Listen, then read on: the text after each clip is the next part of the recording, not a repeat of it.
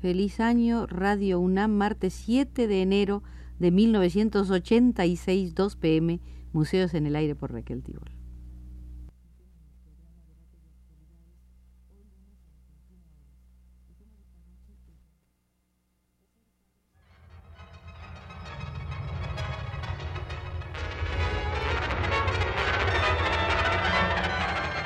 Museos en el Aire.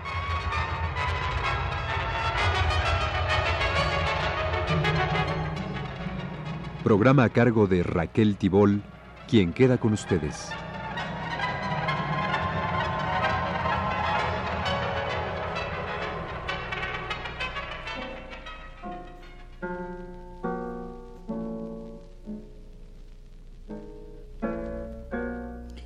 En las visitas que hemos venido realizando al Museo de la Danza Contemporánea, nos hemos detenido en un importante escrito de Guillermina Bravo referido a la danza contemporánea, una trayectoria del cuerpo hacia su propósito. En esta visita número 13 concluiremos la lectura de este escrito, que es evidentemente uno de los más incitantes que algún coreógrafo mexicano haya dedicado a los avatares de su propia profesión. Decía en 1971 Guillermina Bravo, las administraciones que siguieron a la de Miguel Covarrubias en el departamento de danza han sido incapaces de definirse o comprometerse con la nueva danza. Me atrevo a decir que por su propia estructura psíquica y cultural no soportan lo sucio de los pies descalzos. No existe una escuela oficial, aunque sea chica, dedicada a la enseñanza de la danza contemporánea, pese a que existen métodos eficaces y específicos ya probados para la formación de bailarines de danza contemporánea. No ha existido un solo aparato de promoción, aunque fuera muy pequeño, que coordine una publicidad bien orientada, una publicidad inteligente, que llene un teatro de concierto como hemos visto que sucede con espectáculos de mucho menor interés manejados por agencias privadas. Vale Nacional, por ejemplo, tiene experiencias en el extranjero que pueden probar lo que digo, pero logradas sin la intervención del Instituto Nacional de Bellas Artes. Esto se debe, a mi juicio, decía Guillermina Bravo, a la falta de una política artística precisa y adecuada a la función que debe desempeñar Bellas Artes dentro del aparato estatal. ¿Es el IMBA una oficina de empresarios? Si lo es, a veces da la impresión, su funcionamiento como tal es muy deficiente y sus proyectos han carecido de ambición. ¿Es un organismo para promover el arte? ¿Cuál obra artística le interesa más, la contemporánea o la ya valorada? ¿Ambas? ¿Con qué presupuesto? ¿Cuáles artistas deben ser apoyados? ¿Sobre qué bases y en qué condiciones económicas? Me refiero, decía Guillermina Bravo, primordialmente a las artes que requieren grupos humanos para producirse, pues la solución de otras como pintura o literatura no tienen los mismos problemas. La desconfianza que se nos ha tenido por parte del INBA revela no solo una carencia de camino a seguir o carencia de presupuesto, sino la falta de atención a los artistas vivos y el exceso de gloria a los difuntos que ya no pueden plantear demandas. Hablar de crisis es fácil, hablar de teatros vacíos porque las obras contemporáneas no atraen el público es también fácil. Pero ya no es válido porque es bien sabido que desde la provincia mexicana hasta la Francia conservadora y tradicional empujan su arte contemporáneo y se enorgullecen de él. En ambos ejemplos, aunque no haya recuperación, la verdad es que la palabra crisis solo esconde el gusto personal, los personalísimos estereotipos estéticos, y en cambio se ha cargado toda la responsabilidad sobre los hombros de los bailarines y coreógrafos, cuyas altas y bajas en la calidad de su producción se deben a auténticas preocupaciones artísticas. La verdad de lo que ha pasado es que se han invertido los valores y que la crisis no fue ni es de la danza, que ha estado produciendo, progresando, sino de la desorientación de la burocracia que ha venido manejándola y que al darse las etapas caóticas lógicas de la búsqueda de nuevos caminos, se ausentó, se desconcertó y retrocedió, prefiriendo ayudar a otro tipo de espectáculos, el ballet tradicional que le recupera el dinero a base de halagar el gusto del público porfirista o de indefensos niños de primaria, o el espectáculo folclórico que le ofrece lauros tricolores pagados por veteranos de las guerras norteamericanas. Aclaro que mi intención no es quejarme o culpar, sino caracterizar en un periodo de la historia la actitud del Estado y su relación con la danza contemporánea.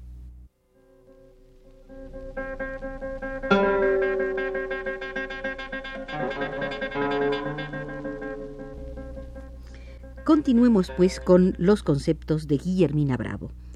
Entre los muchos destrozos que trajo la llamada crisis, la dispersión de los bailarines ha sido uno de los más dolorosos. Desertaron del moderno, como ellos dicen, y se ofrecieron a la televisión y al cabaret. Pidieron comisiones o montaron productivas academias para niñas y señoritas, o institutos para adelgace y conquiste. Los más inteligentes se refugiaron en el ballet clásico o en los grupos de folclórico, instituciones que les daban sueldo, viajes y, sobre todo, la seguridad de la aceptación oficial. De allí que sólo la testarudez de Ballet Nacional, afirmaba Guillermina Bravo, por un fenómeno que aún no me explico, en vez de decaer en tal situación, creció y creció. Mientras más eran las deserciones, más crecía, creció y crece, no solo en número, sino integrando a jóvenes cada vez mejor dispuestos al rigor del entrenamiento, más consciente, más dotados, con esa lucidez que sólo se encuentra en los locos muy inteligentes, con una vitalidad exuberante y excepcionalmente encausada al placer de la disciplina y la creación. Cada uno, con el espíritu comunal, no familiar, que priva en su interior y que capacita a los bailarines para un trabajo voluntario y de autodeterminación profesional. Ballet Nacional ha conservado su estabilidad y no solo ha sobrevivido, sino que está venciendo la pobreza, el retroceso, la cursilería y los programas de Nescafé, produciendo su obra colectiva y procurando aislarse del chismorreo y los ataques de los que no producen. A propósito, estos seres otrora bailarines que por azares de nuestro sistema estatal llenan las nóminas, se llaman a sí mismos marginados, rechazados, y justifican su inactividad tomando la actitud de genios incomprendidos y de víctimas. Y definía Guillermina Bravo víctima, persona que recibe un mal sin merecerlo. Víctimas, lo que en realidad sucede es que sufren una enfermedad llamada falta de voluntad creadora, pues viven, fantasean y especulan con sus excelsas obras del pasado. He mencionado, decía Guillermina Bravo, Ballet Nacional, porque Ballet Nacional puede ver todo esto claramente, ya que ha jugado respecto del mundo oficial de la danza, danza de limba, un papel de entenado o arrimado, y definía arrimado, pariente pobre o hijo putativo que llega a vivir en casa acomodada y quien supuestamente comparte el calor familiar, de hecho trabaja exhaustivamente y se le paga con techo y comida. Esta situación ambigua de semi-independencia, el semi quiere decir techo y comida, y la independencia quiere decir que manejamos y dirigimos nuestro destino artístico y somos responsables de nuestra producción, situación elegida conscientemente. Le ha dado a Ballet Nacional una experiencia importante en su desarrollo, pues lo mantiene impermeable a un sentimiento de identificación con el mundo oficial o con el funcionario en turno y lo coloca en una posición de objetividad y distanciamiento que le permite el reto artístico, la competencia y una actitud alerta y analítica. Pero dejemos a Ballet Nacional, decía Guillermina Bravo, que es solo un punto de referencia, y sigamos con el proceso, término provisional para describir la trayectoria de la danza contemporánea en su espacio propio. Se han removido las raíces del movimiento del animal humano.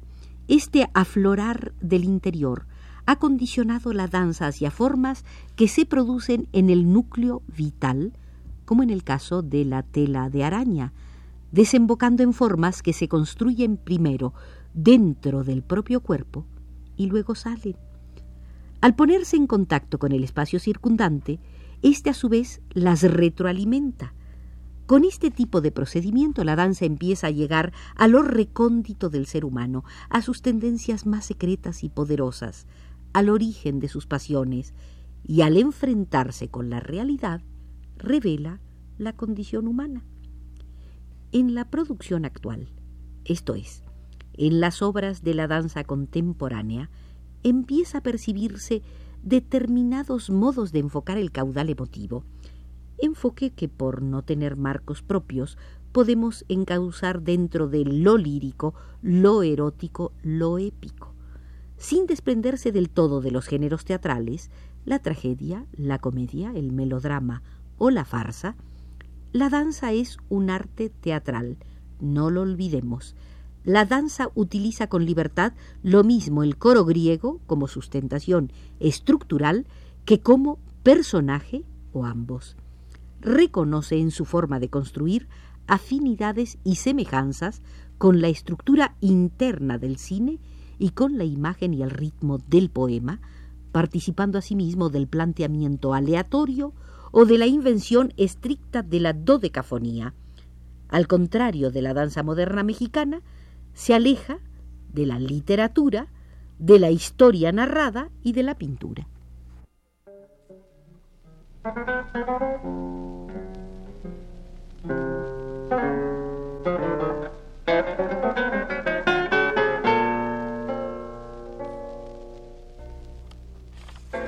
Y concluía Guillermina Bravo su ensayo sobre la danza contemporánea, una trayectoria del cuerpo hacia un propósito, con las siguientes palabras.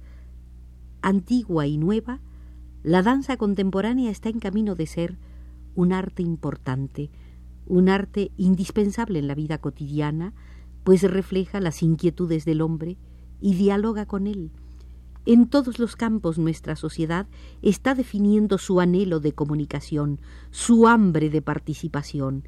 La danza desarrolla su proceso entre una juventud que puede ya distinguir la demagogia de la verdad política, razón por la cual yo la considero capaz también de defender una obra bella, censurada, y de repudiar aquella que lo reduce y lo enajena la obra reveladora de la condición humana que propicie el entendimiento del hombre con el hombre, proporcionándole además el goce que produce el contacto con la belleza, es el propósito de este infinito proceso del movimiento del cuerpo en su trayectoria por el espacio.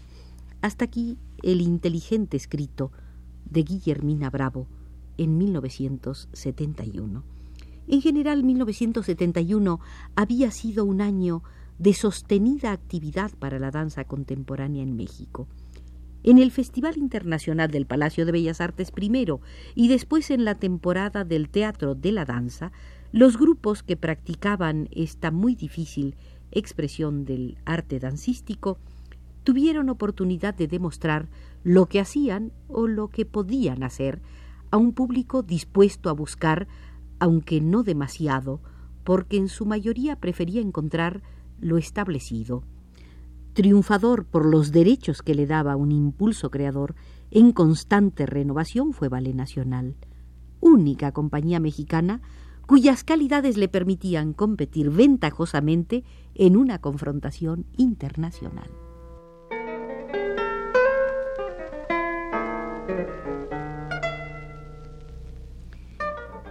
Coincidirán ustedes conmigo en que es bueno comenzar el año en un museo sobre la danza y específicamente en un museo sobre la danza contemporánea mexicana y dentro de él en las alas de ese gran talento que es Guillermina Bravo.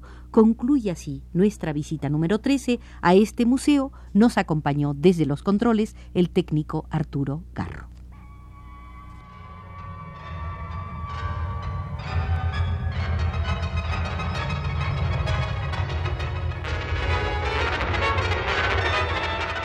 Este fue Museos en el Aire.